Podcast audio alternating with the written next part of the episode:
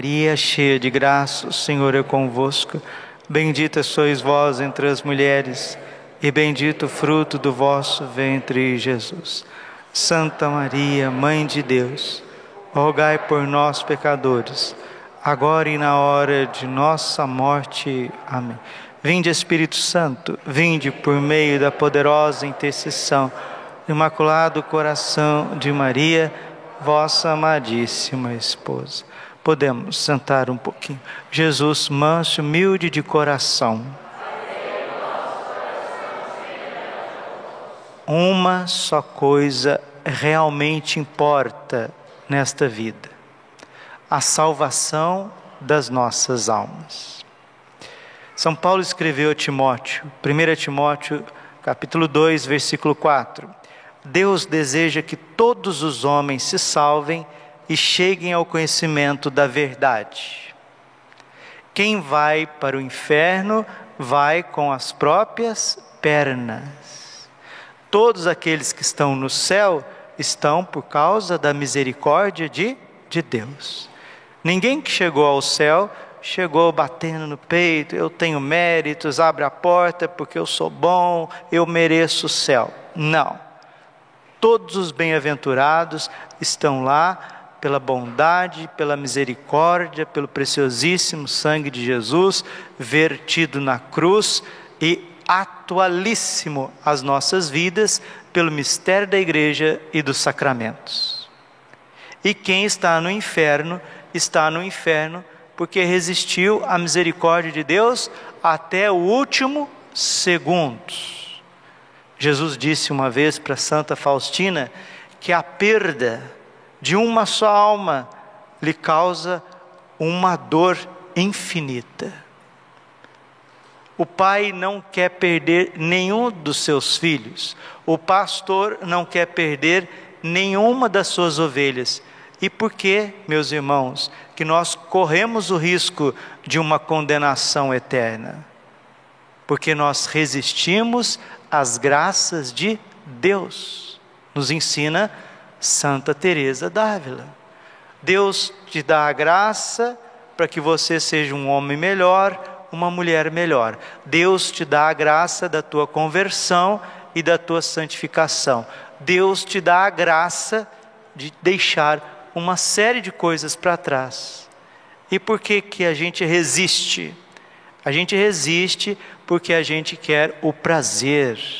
A gente quer se dar bem, né? O pecado original, ele gerou uma desordem no nosso interior. Os santos padres chamam esta desordem de filáusia.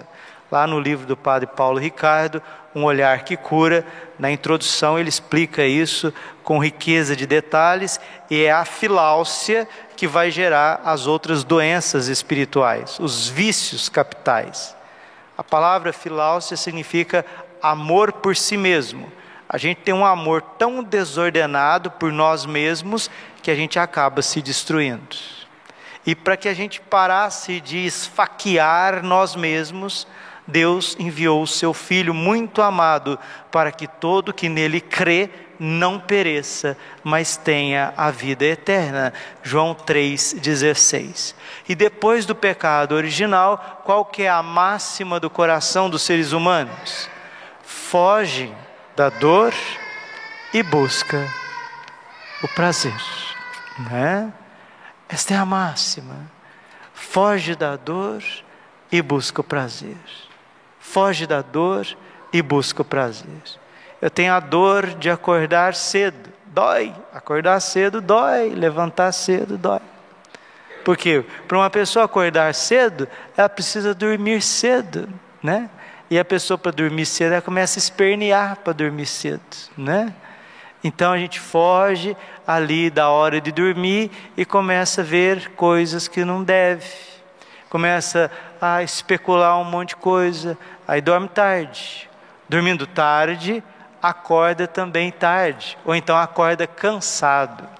Uma vez, São Domingos de Gusmão estava fazendo um exorcismo e o possesso se manifestou, e ele disse: Demônio, em nome de Jesus, pela intercessão da Santíssima Virgem Maria, do Sacratíssimo Rosário, eu te ordeno a dizer o que tu estás fazendo para destruir a minha congregação. Ele tinha acabado de fundar os dominicanos.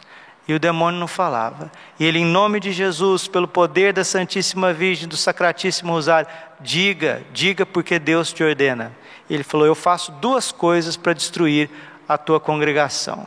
A primeira é quando eles estão convivendo, no convívio, eu faço um ficar olhando o defeito do outro.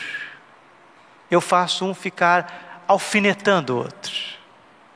E aí o amor deles vai se esfriando no coração. E a segunda coisa que eu faço para destruir a tua congregação é tardar o repouso dos teus frades. Eu faço com que eles durmam muito adiantado, que eles durmam tarde. Assim, quando eles acordarem pela manhã, eles estão cansados, mal-humorados, irritados e não conseguem se concentrar. Dormir cedo para acordar cedo. O demônio disse para São Domingos de Gusmão que uma das armas que ele usa contra nós é fazer com que a gente durma tarde. Durma tarde. São Bento, que era um fundador, né? Era um abade, né? Abade significa isso. É um pai que tem um carisma muito forte. Ele fundou os beneditinos. Os beneditinos são gigantes na construção da civilização ocidental. E São Bento, que era um místico, mas um homem muito prático, ele percebeu algo muito interessante. Nos seus monges, lá no século VI, só os humildes dormem cedo. Só os humildes dormem cedo. Quem, né? Quem Deus ajuda, quem cedo madruga. Dormir mais cedo, fazer uma boa meditação antes de dormir, ler o evangelho do dia seguinte na noite anterior, deitar em paz. Alguns têm o hábito de deitar, né? Graças a Deus eu tenho esse hábito desde o seminário. Depois que eu já rezei, eu deito, sempre deito de costa, né, de, de, de barriga para cima, e, e eu pego o meu rosário e começo a rezar ali para vir o sono. Isso traz muita paz para a gente. E se a gente dorme na graça de Deus, com a meditação bem feita, se a gente dorme rezando, a gente vai ter uma noite de sono restauradora. No dia seguinte, nós vamos estar cheios do Espírito Santo, cheios de entusiasmos, entusiasmo para fazer os deveres da nossa vida. O sono é tão importante que Santo Inácio de Loyola proibiu os jesuítas de fazer penitência de sono, a não ser que tivesse no momento de uma vigília porque o sono ele é restaurador. Nós precisamos do sono para concentrar, nós precisamos do sono para viver. Se uma pessoa fica sem dormir, ela morre, ela fica desnutrida, os seus hormônios, eles ficam todos alterados. Por isso que São João Bosco dizia: guri cansado, jovem cansado, é um cavalo para o demônio. Uma pessoa cansada, uma pessoa estressada, ela está apta a estar cada vez mais no caminho da perdição. Porque quando nós estamos conectados com o céu, nosso coração está cheio do Espírito Santo, nossa mente está cheia de luzes e as situações pecaminosas não nos derrubam. É isso que Jesus está dizendo nesta belíssima parábola do, dos justos e dos injustos. Né? Uma parábola de Mateus 13 que fala do mistério do reino dos céus. Assim acontecerá no fim dos tempos. Mateus 13, 49. Os anjos virão para separar os homens maus dos que são justos e lançarão os maus na fornalha de fogo. E aí haverá choro e ranger de dentes. Jesus está perguntando para você e para mim: compreendestes tudo isso? Então, queridos, já foi inaugurado esse condomínio maravilhoso, onde tem mansões lindas, não precisa de muro, não precisa pagar energia, a água é potável, os teus vizinhos são maravilhosos, não tem violência, tem manjares maravilhosos, paisagens lindas, um lugar maravilhoso. Já foi inaugurado esse condomínio e já tem até gente morando lá. É o céu. E lá tem o teu lugar. João 14, 2: Na casa do meu pai tem muitas moradas. Eu vou preparar um lugar para vós e virei buscar-vos. Então, não se perturbe o vosso coração. Credes em Deus, crede também em mim. E uma pessoa que crê em Deus, ela precisa ser diferente. São João Paulo II dizia assim: a nobreza de sermos de Deus obriga-nos por natureza a sermos diferentes. Você não pode usar as mesmas roupas que as mulheres que estão aí no mundo, né? Tem, vai lá no shopping, veja as mulheres passeando no shopping. Ah, essa é roupa de mulher, eu vou usar assim também. Não. A nobreza de ser de Deus obriga a senhora a ser diferente no modo de se vestir. O senhor que é homem, trabalhador, está lá na empresa, está lá na, na construção, está no trânsito, e todo mundo está ali xingando, os homens estão falando aquele monte de bobagem, né? Porque o homem gosta de falar umas bobagens, né? A gente percebe, de cada dez palavras, oito sujeira. Palavras de duplo sentido, de baixo calão, e a Bíblia diz assim: Efésios capítulo 4, versículo 29, que nenhuma palavra torpe, nenhuma palavra vã saia de vossas bocas. Em Mateus 12, 42, o apóstolo diz que Jesus vai pedir contas de todas as palavras que saíram da nossa boca, então não podemos ser como as pessoas do mundo.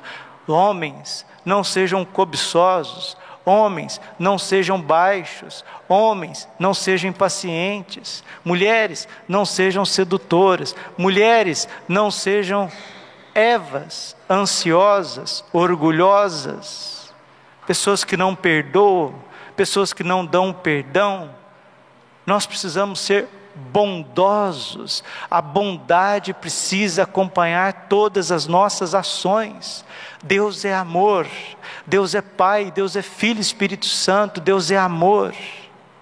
O Espírito Santo é amor derramado nos nossos corações. Jesus disse a última palavra da vida dele, João 13, 34, ali no momento da sua despedida: Amai-vos uns aos outros como eu vos amei. Romanos 13, 10: O amor é o cumprimento perfeito da lei.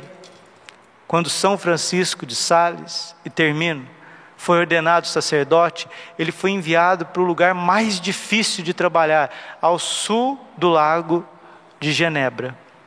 E quando ele estava em Roma, perguntaram: o senhor vai ser padre aonde? Ah, eu vou para tal lugar. Ih, ali não tem nada que fazer, lá só tem protestante, lá não tem católico. E de fato, ele chegou no lugar, na cidadezinha, só tinha 100 católicos, só tinha 100. Dez anos depois, quando ele saiu de lá, só tinha 100 protestantes. E qual que foi a arma de São Francisco de Sales para converter as pessoas? Pregações? Não, porque não tinha ninguém para ouvir pregação. Como que ele fez para converter as pessoas? Bondade, amor. E é ele mesmo que dizia: uma gota de mel atrai mais abelhas do que um barril de vinagres. Não adianta ser ríspido, não adianta falar demais, não adianta fazer muito barulho, nós temos que ser muito bons. E um dia ele estava conversando com um protestante. Aliás, protestante não deixa a gente conversar, né? É só ele que fala, né? Faz uma pergunta, depois já faz outra, depois faz outra. É, é a técnica, é o método macabro de Calvino para deixar o católico ansioso e atrapalhado. Ele não quer dialogar, ele quer te desconcertar. Então ele faz uma pergunta, você está respondendo, ele já faz outra, e depois faz uma terceira, faz uma quarta. A pessoa não está ali para dialogar, está para desconstruir a tua fé. E o protestante estava fazendo isso com São Francisco de Sales. Falando, falando, falando, e ele olhando com bondade e com paciência. Por fim, o protestante ficou irritado com ele. Falou: O senhor vai ficar aí me olhando até quando? Com esse olhar de bondade, com essa cara mansa e bondosa. Falou: Meu filho, se você me arrancasse um olho, eu continuaria te olhando com bondade. O que, que aconteceu? Se converteu. Não foi por pregação, foi por amor, bondade. Deus é bom. Nós precisamos ser muito bons. Estou chegando de Garabandal, que experiência. Lá Nossa Senhora disse: vocês têm que ser muito bons. Uma gota de mel atrai mais abelhas do que um barril de vinagres. O céu é o condomínio dos bons, de pessoas como São Francisco de Sales. Nós temos que falar menos e amar mais. E amar não é difícil, porque nós somos criados à imagem e semelhança do amor. E por que, que somos tão atrapalhados? Porque nós queremos resolver o que é de Deus e não fazemos a nossa parte. Faça a sua parte, ame. Santo Agostinho diz: ame e faze o que tu queres. São Francisco de Sales dizia: a medida do amor é amar sem medida. O céu já está garantido. A providência de Deus jamais falha. E por que, que não está dando certo? Porque você está brincando de ser Deus, brincando de ser deusa. Aí não vai dar certo mesmo. Glória ao Pai, ao Filho e Espírito Santo, como era no princípio, agora e sempre. Coração imaculado de Maria, confiança, saúde vitória.